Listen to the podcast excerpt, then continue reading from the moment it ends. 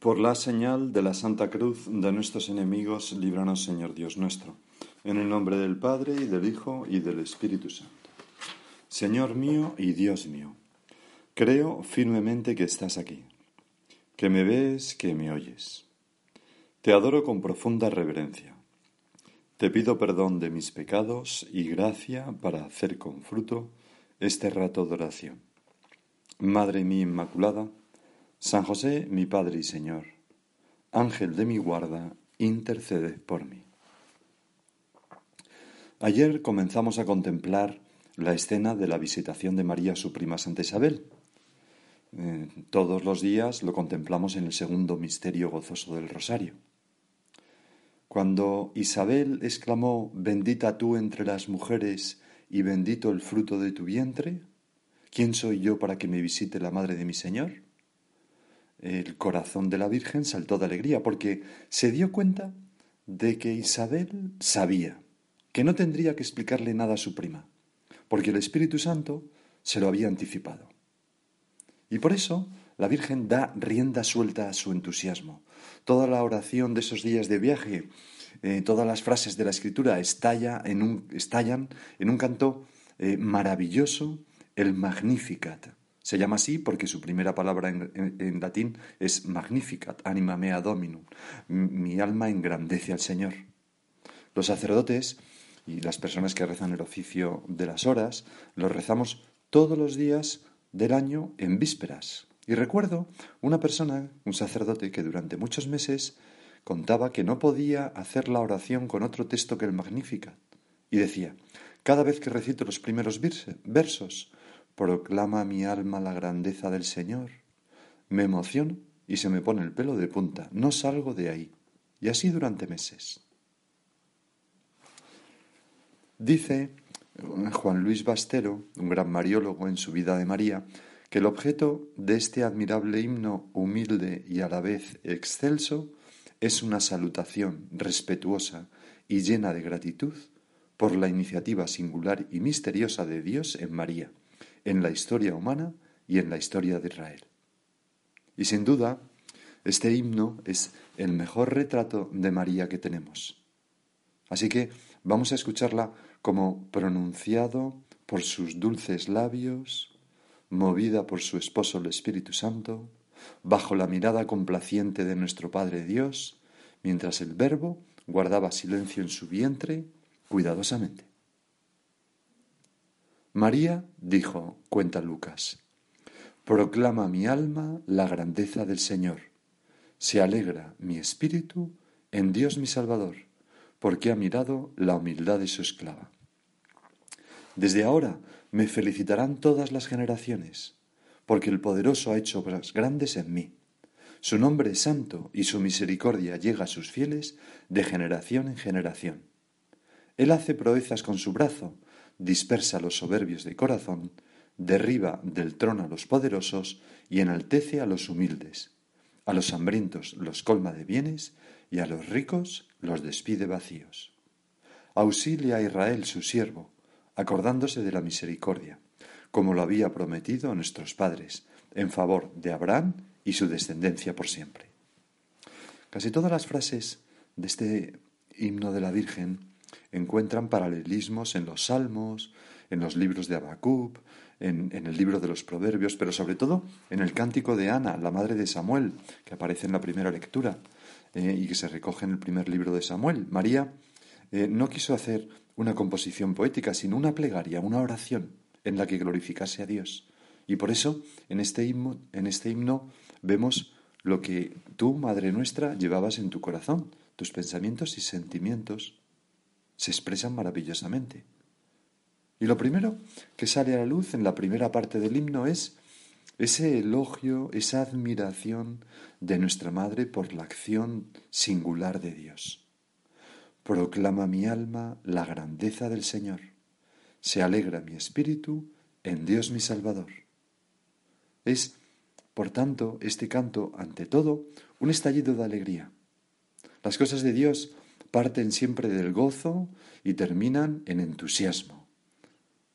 El alégrate de la Anunciación desemboca, desemboca ahora en el Magnificat, proclama mi alma la grandeza del Señor, se alegra mi espíritu en Dios mi Salvador. Dios no es un ladrón de alegría, sino un multiplicador de alegría, pero de una alegría sobrenatural, que tiene su origen en Dios y en Dios termina. Se alegra mi espíritu en Dios, mi Salvador. María no se alegra de tener un hijo, sino de que ese hijo sea Dios. Y nosotros, Señor, de la mano de nuestra Madre la Virgen, podemos pensar ahora, ¿cuáles son mis alegrías?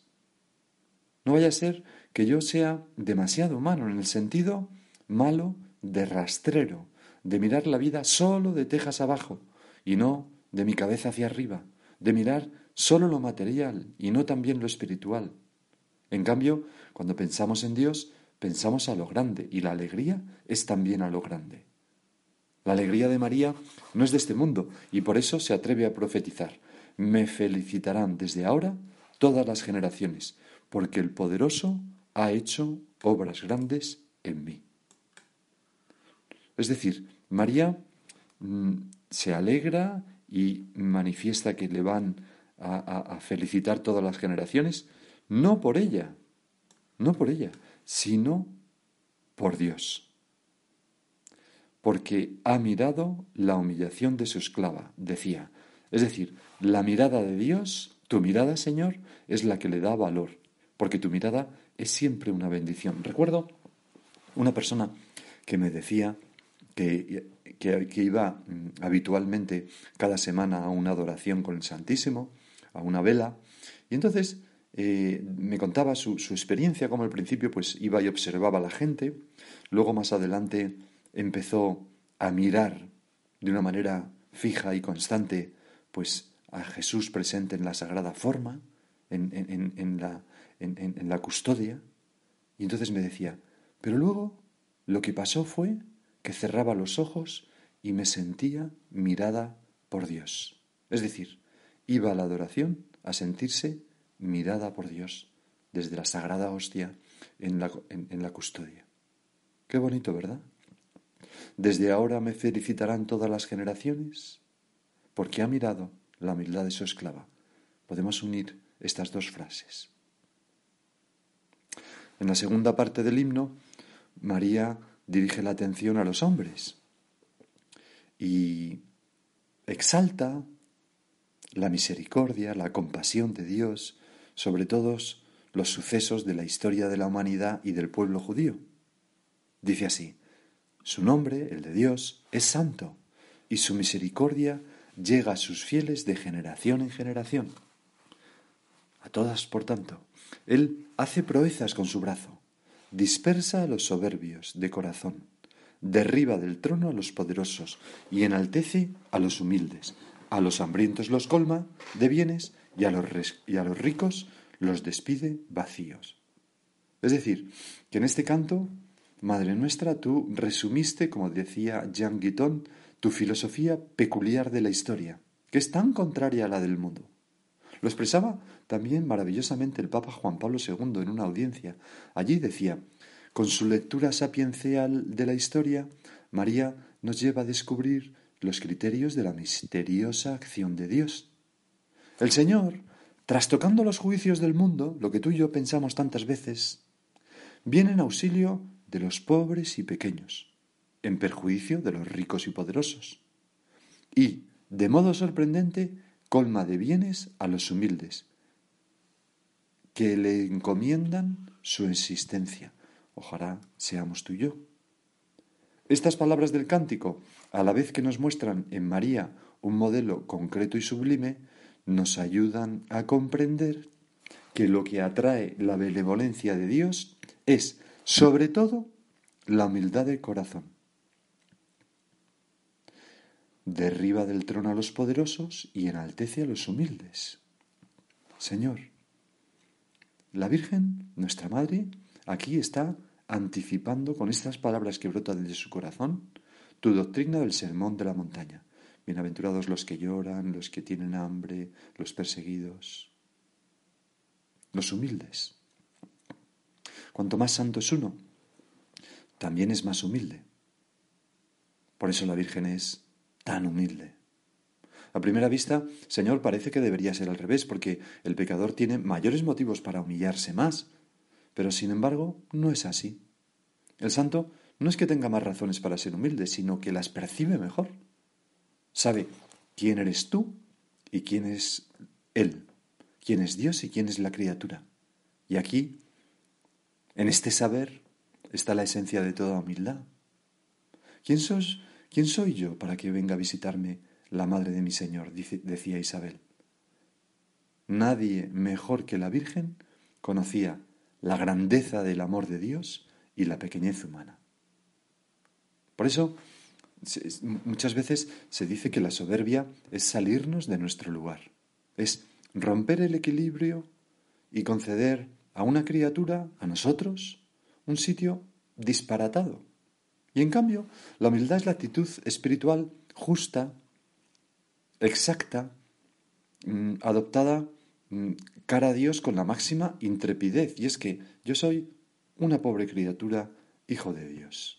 Pero Dios es bueno. Y Dios me mira. Y Dios se fija en la humildad de su esclava.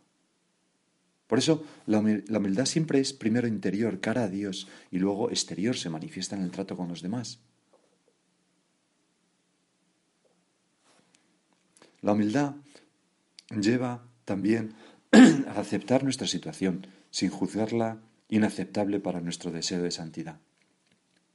No pensamos, cuando esté con otras personas, en otro lugar, con otro horario, con otras obligaciones, con otro trabajo, con otra familia, entonces sí, entonces sí seré santo. No, no, no. Humilde, aquí y ahora. Aquí es donde me quiere Dios. Y por eso necesitamos, y es también una prueba de humildad, la aceptación de, de la ayuda de la Virgen y de los santos. Rezar de rodillas un rosario, desgranar las cuentas del rosario, siempre, siempre es un acto verdaderamente humilde. Humildad viene además de, de humus, tierra. Humus es, es el mantillo, la tierra nutricia, ¿verdad?, de cualquier crecimiento espiritual. Y por eso Santa Catalina de Siena decía que el árbol de la caridad se nutre de la humildad. Cuanto más elevadas son las excelencias de que una persona se enorgullece, peor y más culpable es la soberbia, porque jactarse, por ejemplo, de tener buena letra o una voz bonita o un pelo brillante, pues puede ser bastante inocente, tan inocente como coleccionar mariposas azules, pero en cambio, engreírse de las virtudes, de la castidad o de la justicia, es mucho más pecaminoso y además destruye la virtud. La virtud. Y, lo peor es enorgullecerse de ser humilde, porque mm, más que matarla, es, es, convertir la, humildad en sutil soberbia. Es la falsa humildad. Esos, esas personas humildicas, pero no humildes. Esas personas que pueden jactarse de, haber llegado a Dios por sus estudios e inteligencia, pero que demuestran una gran imbecilidad al decirlo así, porque ha sido una gracia de Dios. Pero, pero estas personas, en el fondo, no son tan soberbias, porque aún cabe un paso más, que es jactarse de haber llegado a Dios por no saber nada, por despreciar la razón y haber encontrado la perfección de la humildad. Esa persona es refinadamente orgullosa, una engreída. Y la Virgen no hace ninguna de estas cosas. Se refiere a su pequeñez. La humildad de su esclava no se refiere a la virtud de la humildad, sino a la pequeñez de su esclava. De hecho, a veces se, se traduce así. Y no, no, se ve en la necesidad de decir ninguna explicación más. Bueno, la verdad es que jamás habló así una mujer. Jamás cantó así una virgen. Enmudezcan todas las musas, enmudezca la locuaz poesía, la dulce sirena, calle también el parlero ruiseñor, calle toda armonía y alabanza de hombres y pájaros, suena la cítara del rey, canta la Virgen Madre de Dios. Así decía Santo Tomás de Villanueva. Verdaderamente, Señor, este canto es tan bonito. Proclama mi alma la grandeza del Señor. Se alegra mi espíritu en Dios mi Salvador, porque ha mirado la humildad de su esclava. Dispersa a los soberbios de corazón, derriba del trono a los poderosos.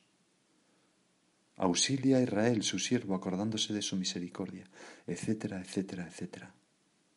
Qué canto tan, tan maravilloso. Y luego el Evangelio termina con estas palabras. María se quedó con Isabel unos tres meses y volvió a su casa. Tres meses se quedó con su prima Santa Isabel, ayudándole en todo, con una gran humildad. Rossini, en su Vita di María, dice unas palabras muy bonitas pensando en estos tres meses de permanencia. Parecían madre e hija. Qué encantador ver a Isabel cargada de años pendiente de los labios de la joven María. Y a la joven María toda atención y gentileza hacia la anciana Isabel.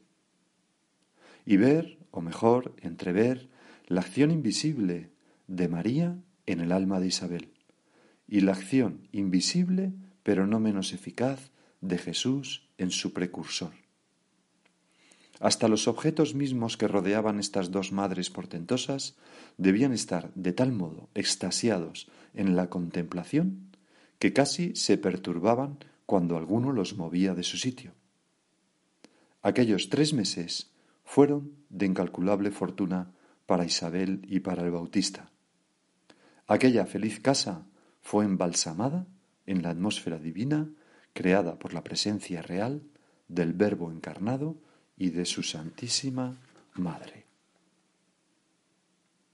En fin, no es fácil, no es difícil tampoco, ¿verdad? Pero imaginar el cariño con que María e Isabel se despidieron. Eran dos mujeres elegidas por el Señor, cuyos corazones latían al unísono en el amor divino. Y así se despidieron.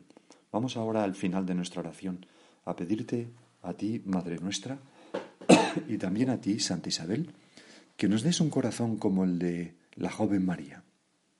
Un corazón regocijado en el Señor, un corazón profundamente humilde, un corazón que sabe leer los sucesos de la historia como los ve Dios, que sabe que la humildad siempre gana la partida, que sabe que la humildad es la tierra de donde nace toda vida espiritual.